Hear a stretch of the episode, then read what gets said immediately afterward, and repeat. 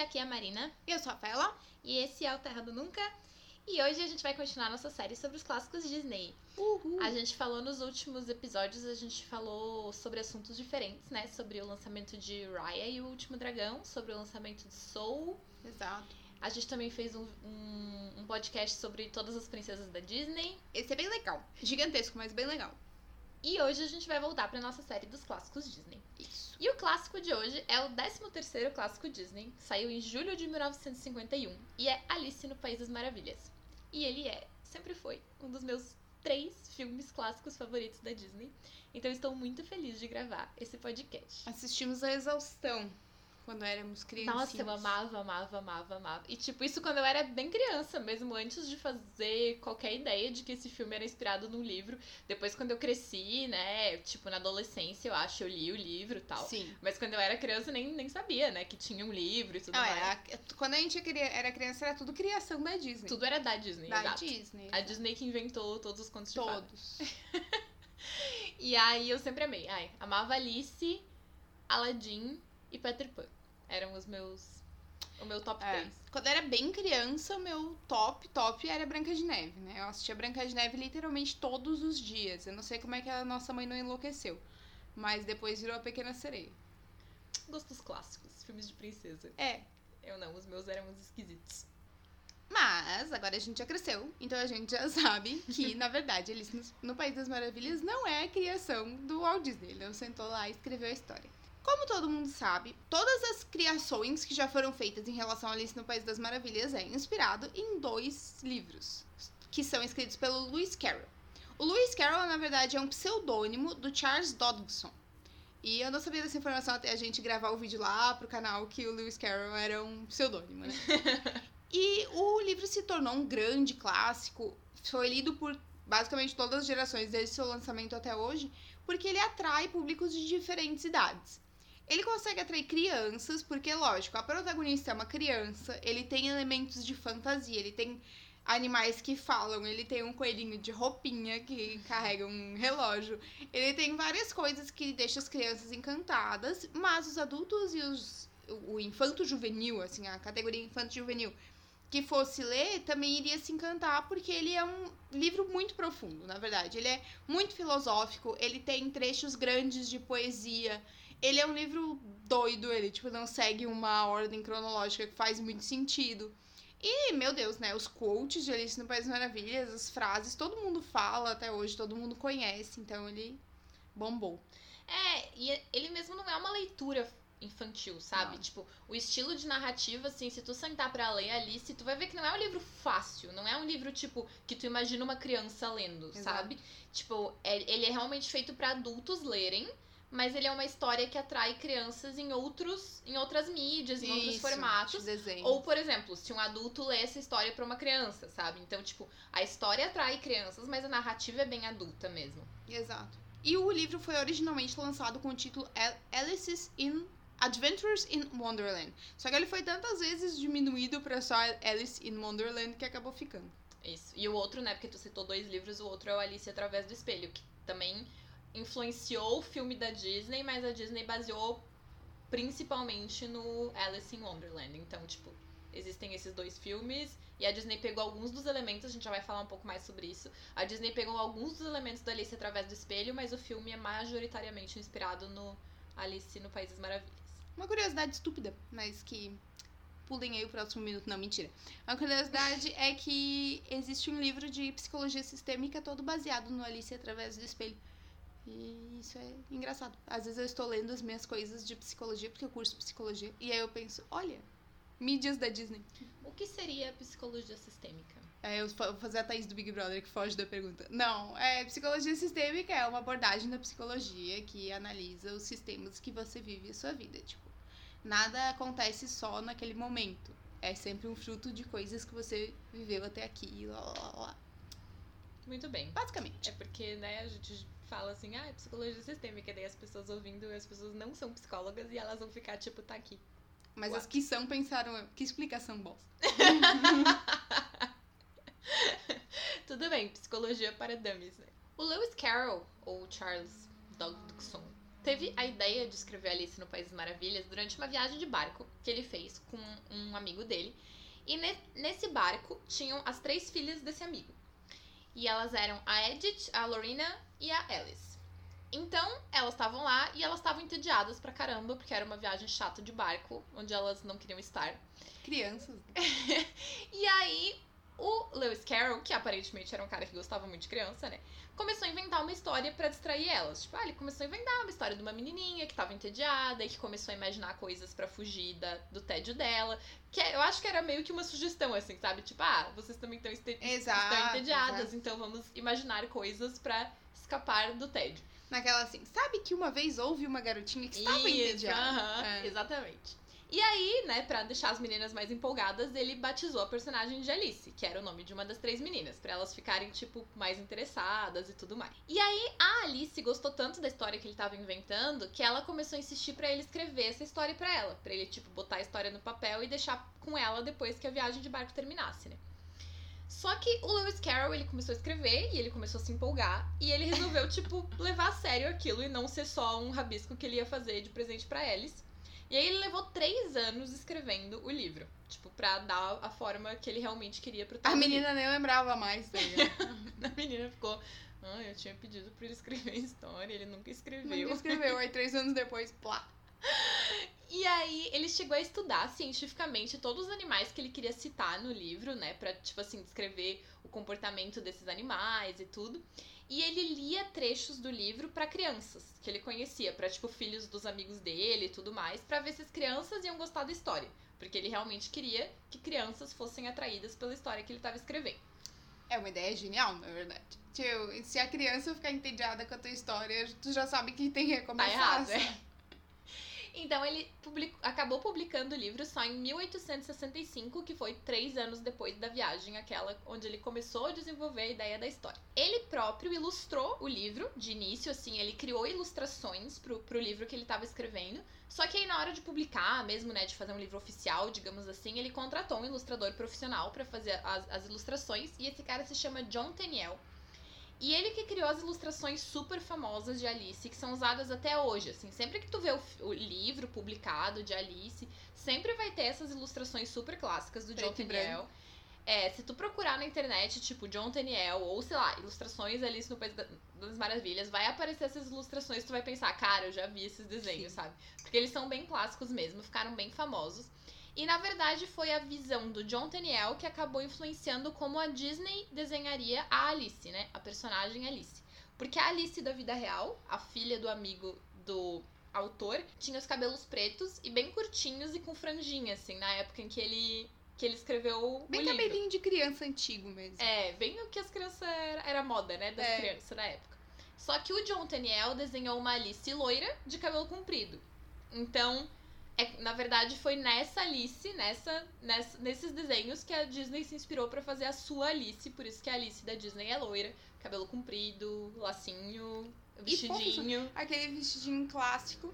Com um aventalzinho. É, exato. Então a, a inspiração da Disney pro visual da Alice é 100% graças ao, ao John Tenniel. Na verdade, a história que a Disney usou na versão final do desenho é bem parecida com a história do livro. A Alice realmente tá lá na aulinha dela e ela fica entediada, ela segue o coelho, daí ela cai num buraco e daí ela vai parar na sala que tem as coisinhas escrito me coma, me beba, daí ela fica pitiquinha, daí ela passa na portinha.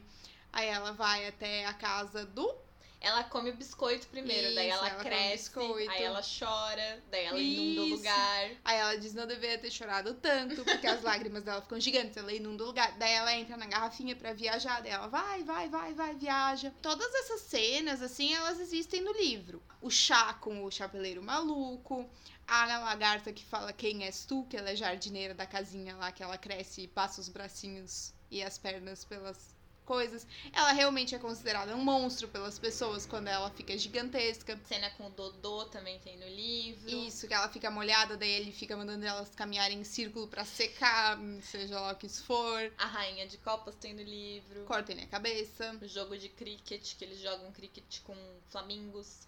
Tem no tudo livro. tem no livro. Não é à toa que o cara demorou três anos pra escrever. E a informação mais chocante é que a Disney selecionou as coisas que eles iam adicionar ao filme. Eles não botaram tudo. Então, imaginem, é lógico que o livro é extremamente denso. Deve chegar alguns. Deve não, né? Eu já li, mas é que faz tempo. Mas deve chegar uns momentos que tu pensa assim. Véi, e a Alice? É que a Alice tá dormindo e sonhando, né? É. Então pensa, pensa como são os nossos sonhos. Geralmente sonhos são assim mesmo. Tipo, É. uma hora tu tá jogando cricket com Flamingos, entendeu? E Depois, aí tem que, uma rainha louca. depois que tu acorda, tu fica, meu Deus, como, por que, que eu tava Como? sonhando? Ainda isso, mais sabe? sonho de uma criança, né? Tem que pensar em tudo isso. E Ah, e tem o gato, né? A gente tá esquecendo do gato maravilhoso. O gato clássico. de, de. Eu não sei pronunciar. Cheshire. Cheshire. Eu amo aquele gato. Pra mim, ele é o melhor personagem do livro barra desenho, barra filme. Ele é barra muito bom. tudo. Ele é muito bom. E no desenho eu acho muito legal aquela coisa de que ele vai sumindo e vai ficando só o sorriso que é a lua, assim. Todo mundo aqui é, É maluco. maluco. Eu amo. eu acho uma boa definição pro Brasil. Então, Pro Twitter, né? todo mundo aqui é maluco. Exatamente. Então, alguns desses elementos são o grifo. Tem uma hora que a Alice bate um papo com um grifo.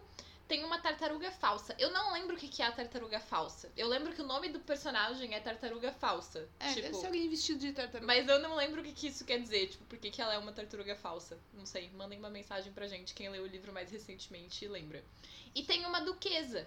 Que eu até acho que eles devem ter usado como inspiração pro filme, né? Que no filme tem a rainha de copas, que é a Má, e tem a rainha que é tipo boazinha. A Anne Hathaway. Isso, É. no, no live action, né, da Disney, eu É. tô falando. Então eu, eu acho que essa personagem da Duquesa inspirou um pouco a, a Rainha Branca. Eu não lembro se o nome dela é Rainha Branca, realmente.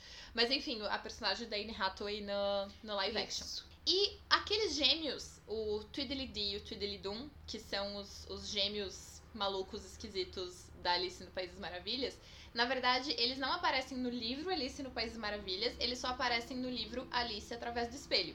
Então a Disney pegou esse elemento de Alice através do espelho e botou no Alice no País das Maravilhas. É porque eles são muito legais mesmo. É, É. talvez eles acharam, tipo, que, por exemplo, era mais interessante pra uma criança o Tweedledee e o Tweedledum do que o grifo, sei lá. Então, É. tipo, eles substituíram ali os elementos, né? E esse livro, ah, Alice Através do Espelho, em inglês ele se chama Through the Looking Glass and What Alice Found There. Então, tipo, através do espelho e o que Alice encontrou lá. O que Alice descobriu lá. E esse livro foi lançado seis anos depois de Alice no País das Maravilhas. E ele. Só que a história se passa seis meses depois da história de Alice no País das Maravilhas. E aí ele tem muitos elementos parecidos com Alice no País das Maravilhas, mas que são diferentes de alguma forma. Por exemplo, só pra citar assim um exemplo pra fazer sentido o que eu tô falando, no Alice no País das Maravilhas tem uma, uma parte muito importante que é focada em cartas de baralho, e no Alice através do espelho tem uma parte muito importante que é focada no jogo de xadrez. Então tem ali uma coisa de jogo, né, de, de, de esse elemento em comum, só que são jogos diferentes. A parte do xadrez também tem no live action, né? Tem. Tem um, tem um xadrez no Gigante. live action. A parte É. da luta é um xadrezão. Exato. Então. É, eles se inspiraram bastante nos dois, né? Mas o, o, o que também é legal pensar é que o, o segundo livro saiu como se fosse seis meses depois e realmente tem a troca de estações ali, né? O primeiro é no verão, claramente ela tá lá com as florzinhas, e o segundo é no inverno. É, Alice no, no- Quer dizer, Alice através do espelho é mais sombrio e mais escuro, e é no inverno, e o tempo é frio e tudo mais. E Wonderland é bem um lugar verão, né? Tipo, É. iluminado e claro, ensolarado e com flores e não sei o que. Insetinhos. Tudo mais. O Walt Disney já conhecia os livros de Alice desde sua infância, porque, como a gente já falou, são livros bem antigos.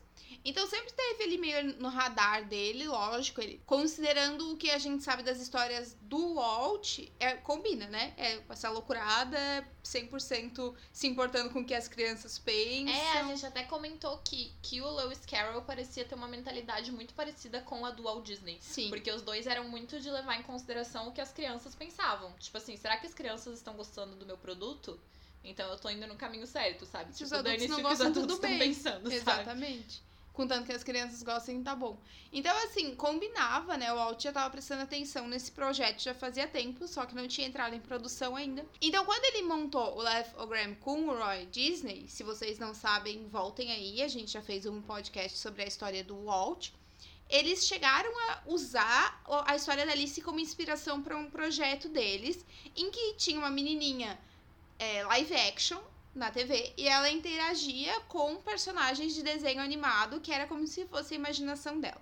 Então era uma inspiração um pouco mais ampla, mas ela era como se fosse a Alice ali imaginando é, ela as se chamava coisas. Alice e o Exato. nome do, do programa era Alice's Comedies. Então, É. tipo, era, ela era a Alice, A Alice. Só que não era a história de Alice no País das Maravilhas, né? Ele era uma botava uma inspiração mais criança pra aberta. atuar, assim, também, né? Isso. É.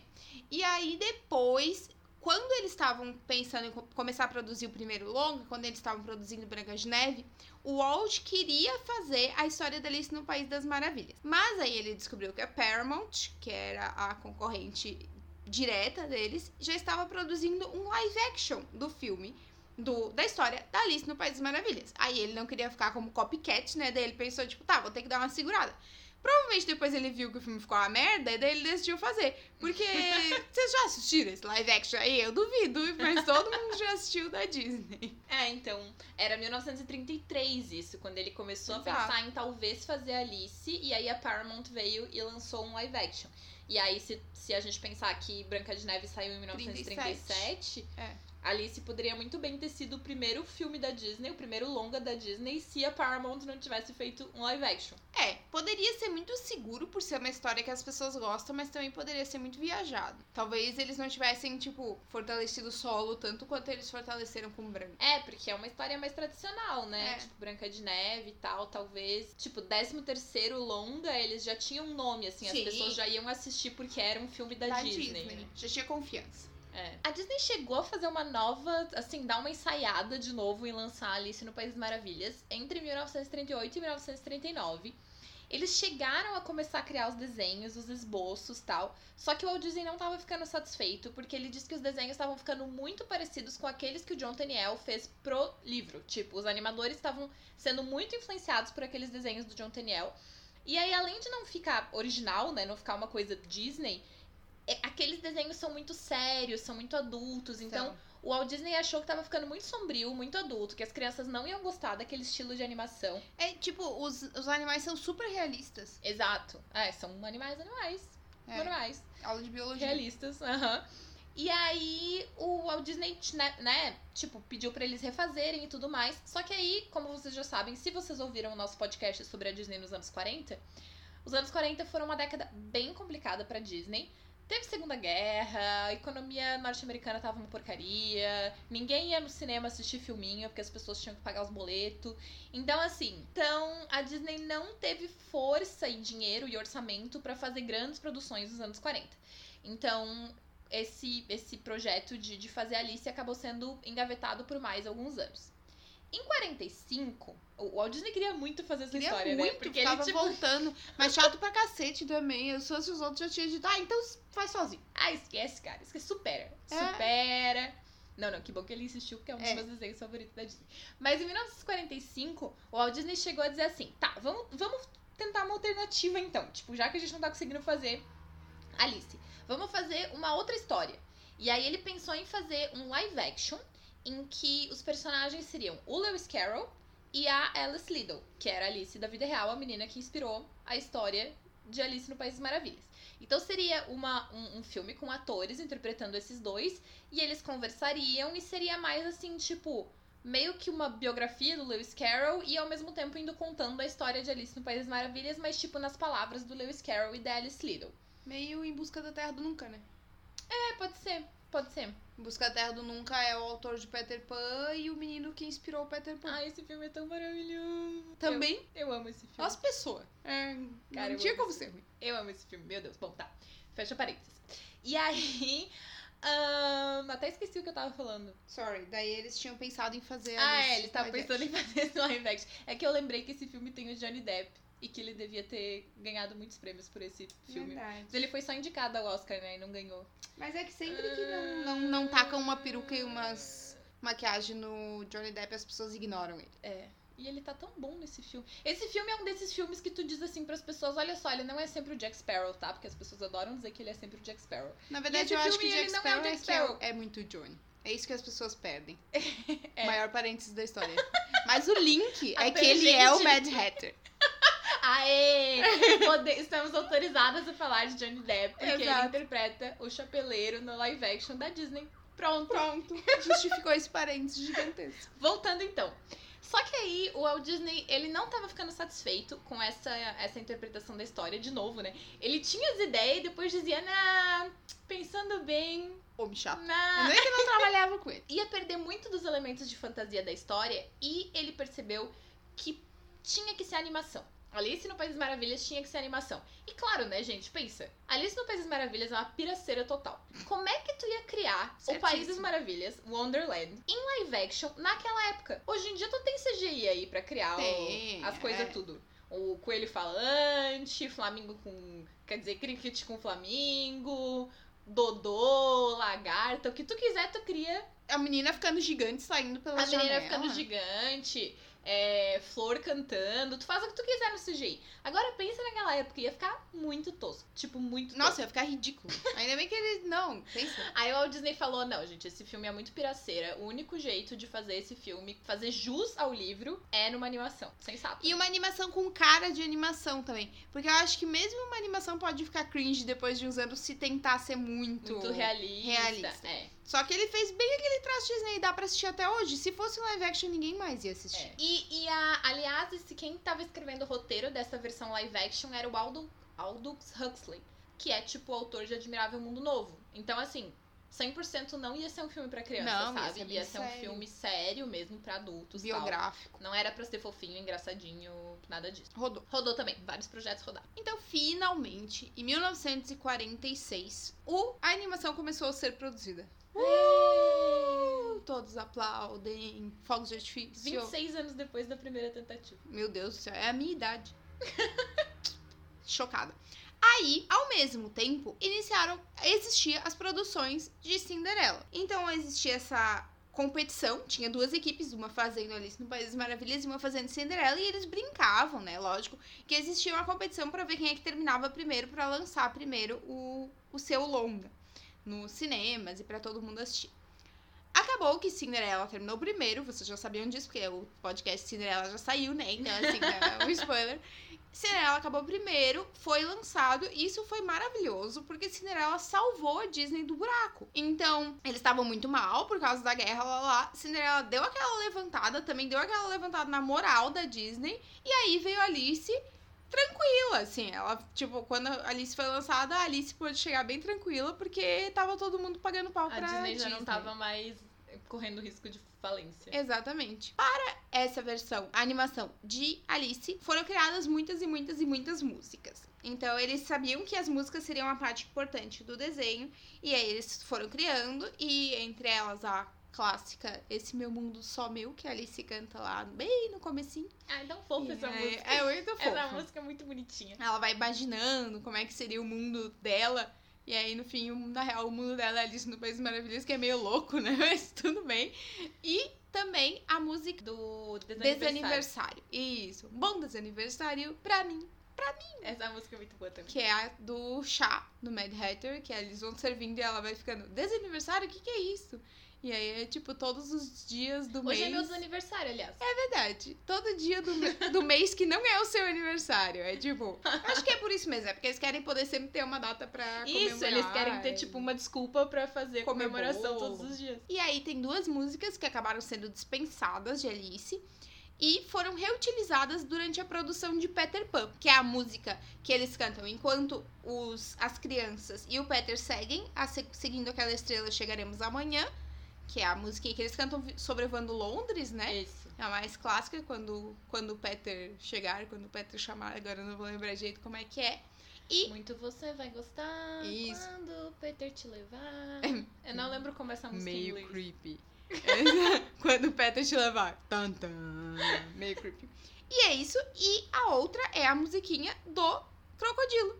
Tanana, tan, tan, tanana, tan, Claro, eles trocaram as letras, né? Sim, lógico. Trocaram as letras, mas eles já tinham a melodia. Em épocas de se economizar dinheiro, você tem que reutilizar as coisas. Mas a Disney sempre faz isso. Faz isso até hoje, né? Sim. Ah, isso não vai ser usado aqui, vamos usar pra lá.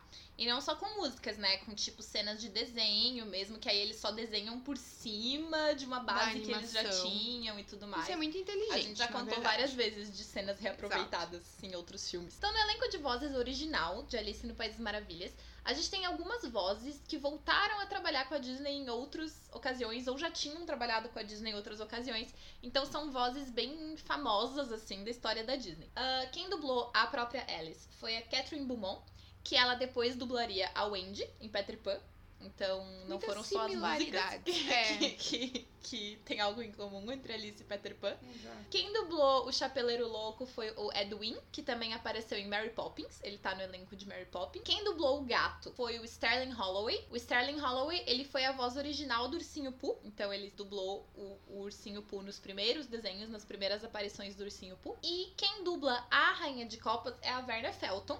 Que é uma atriz, tipo, muito famosa da história da Disney. Porque ela dublou vários personagens em vários filmes diferentes. Ela dublou a mãe do Dumbo, em Dumbo. Ela dublou a fada madrinha da Cinderela. Ela dublou a Flora na Bela Adormecida. Então ela tá sempre aparecendo aí. E uma curiosidade sobre a Verna Felton é que, assim, é uma coisa triste, só que eu acho muito curioso, é que ela morreu na véspera da morte do Walt Disney. Então, tipo, Nossa. ela morreu num dia e o Walt Disney morreu no dia seguinte. Semana triste pra Disney. Aham, muito doido. Na verdade, assim, eles até têm, sei lá, é, é uma coisa muito louca, porque um deles morreu à noite, o outro de manhã. Então, na verdade, eles tiveram, assim, horas de, de diferença na morte um do outro, sabe? E foi na, na, na véspera de lançamento de algum filme, eu acho que Mogli. Faltavam poucas semanas pra estrear o, o Mogli. E ela também dubla um personagem de Mogli, que é um dos elefantes, se eu não me engano. Aham. E aí, nenhum dos dois viu a estreia do filme, sabe? Porque eles morreram ali bem perto um do outro. assim. Que triste. Mas enfim, enfim, várias vozes importantes da história da Disney estão no elenco original de Alice no País das Maravilhas. Que bom que Cinderela tinha feito um bom pavimento ali pra Disney, porque o lançamento de Alice não foi assim tão bem aceito logo que o filme saiu. Recebeu muitas críticas dos fãs inveterados de Lewis Carroll da Europa, porque eles criticavam o Walt por ter americanizado o filme, americanizado a história a qual eles eram tão apegados. Ai, que virou comercialzão, que você só fez isso aí pra ganhar dinheiro, você é um bobo cara de mamão. E aí, o Walt, né, encarou essas críticas e tal, só que a resposta dele foi que ele não fez o desenho pra agradar nem a críticos e nem a adultos, e sim as crianças. E que as crianças estavam gostando. Pleno. Pleno, respondeu, respondeu o que tinha que responder mesmo. Gente, mas é, isso é clássico, né? Sempre, até hoje, nada mudou. É, Mil anos depois. Quando um filme é inspirado num livro, os fãs do livro têm Não vão gostar. 90% de chance de reclamarem. Eu faço isso. Toda vez que sai um filme que eu li o livro, tem grandes O livro chances de eu exatamente de eu descer o pau falando que o filme é uma porcaria. Então eu nem critico essa galera, sabe? é, com Provavelmente certeza. eu ia fazer a mesma coisa se eu Imagina, era uma 1950. época também que não tinha tantos lançamentos de livro em versão pra tu assistir. Então eles devem ter ficado muito animados quando souberam que ia sair e foram assistir e não gostaram. Beleza, mas aí o Walt respondeu isso. E aí, vendo que eles tinham que dar uma promovida ali em Alice e deixar as pessoas curiosas em relação à produção, eles começaram a passar propagandas do filme na televisão, que era uma coisa bem inovadora, porque as pessoas não faziam isso na época. A televisão ainda estava em seus primórdios, né? E aí o Walt e a Disney começou a incentivar essas propagandas sobre Alice na TV.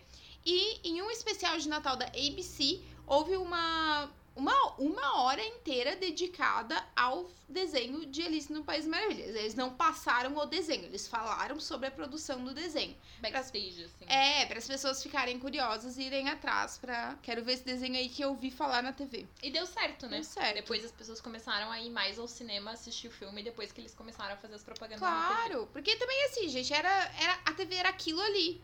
Não tinha como tu tá assistindo outra coisa enquanto a TV tava passando. Tu ia assistir aquilo ali e aí tu ia ficar curioso. Era uma boa jogada, né? Exato. Em 2010, portanto, quase 60 anos depois do da animação original, Alice ganhou seu live action. E como a gente já comentou em outras ocasiões, Alice foi meio que o primeiro lançamento live action da Disney, assim. A gente nem sabia que a Disney ia fazer uma leva de live actions. Não era assim, tipo, ah, quando será que o meu filme favorito vai ganhar a sua versão em live action? Não. Foi uma. Parece que foi meio avulso, assim, a gente nem Uhum. sabia que vinha outros depois. Esse filme foi dirigido pelo Tim Burton e ele tem um elenco, assim, muito forte. Ele tem, tipo, um elenco muito famoso, de muitas pessoas muito famosas.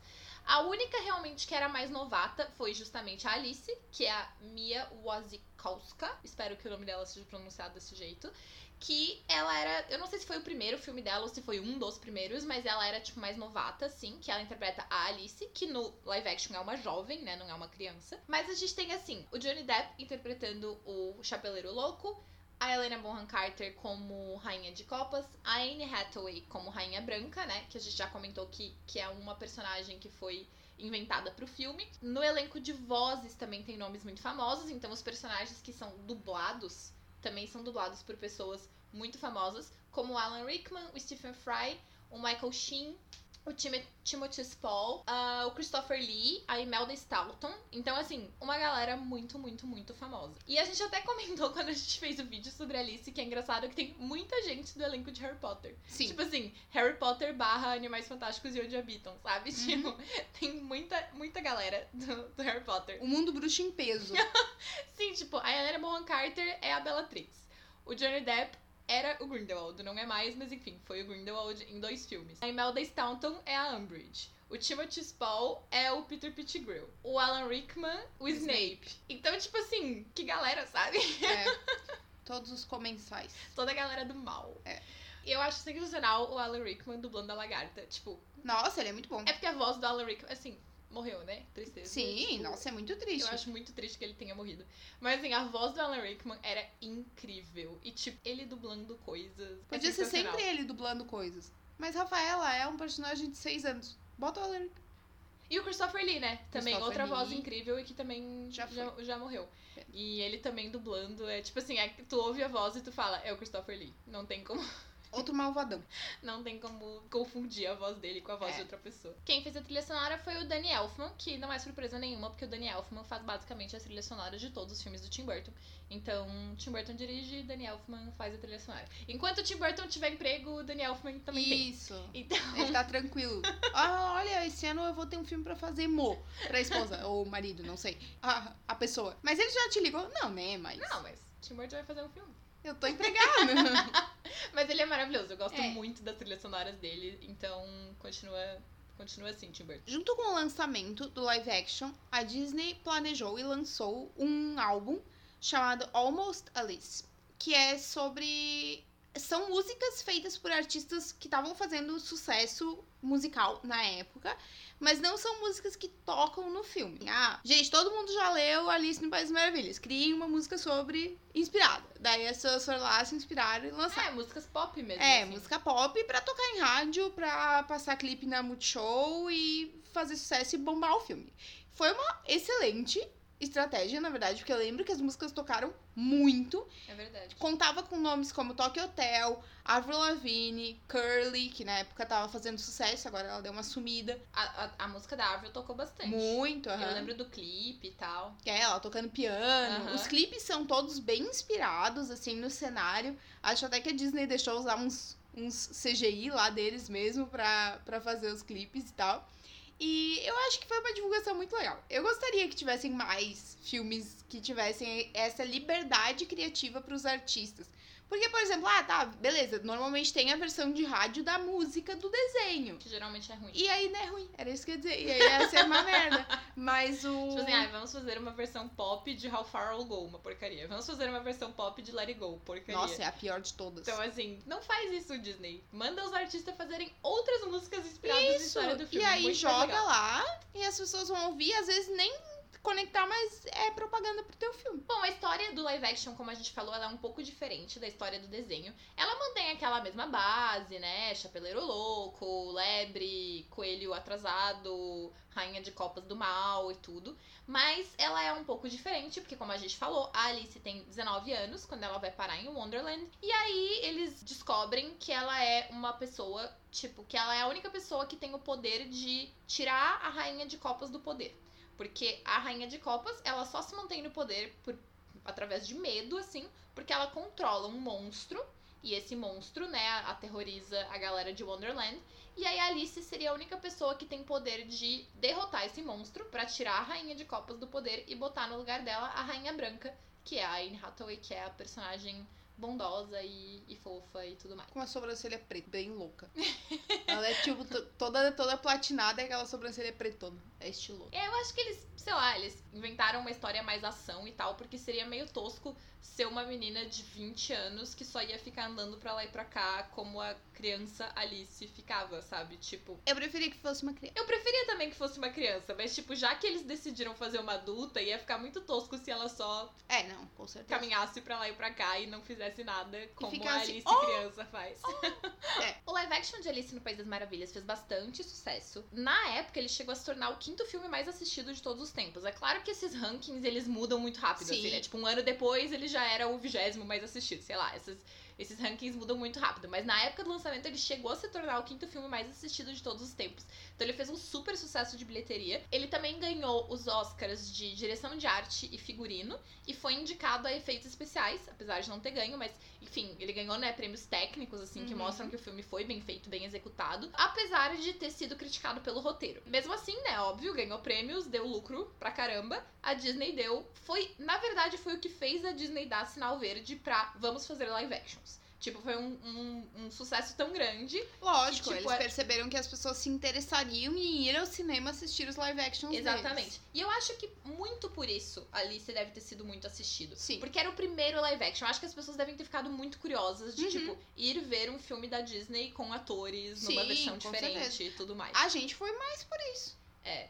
Então, assim, teve, teve esse, esse ponto positivo, que foi, deu esse, esse- essa autorização pra Disney sair fazendo live actions, e a gente já sabe que alguns ficaram muito legais até agora, né? Tem uns que ficam uma porcaria, tem uns que ficam muito legais. É. Também fez a Disney investir num segundo filme, no Alice Através do Espelho, que saiu em 2016, só que Alice Através do Espelho não deu certo. Alice Através do Espelho não fez sucesso de bilheteria, não foi indicado Deu a prêmios, não sei o quê.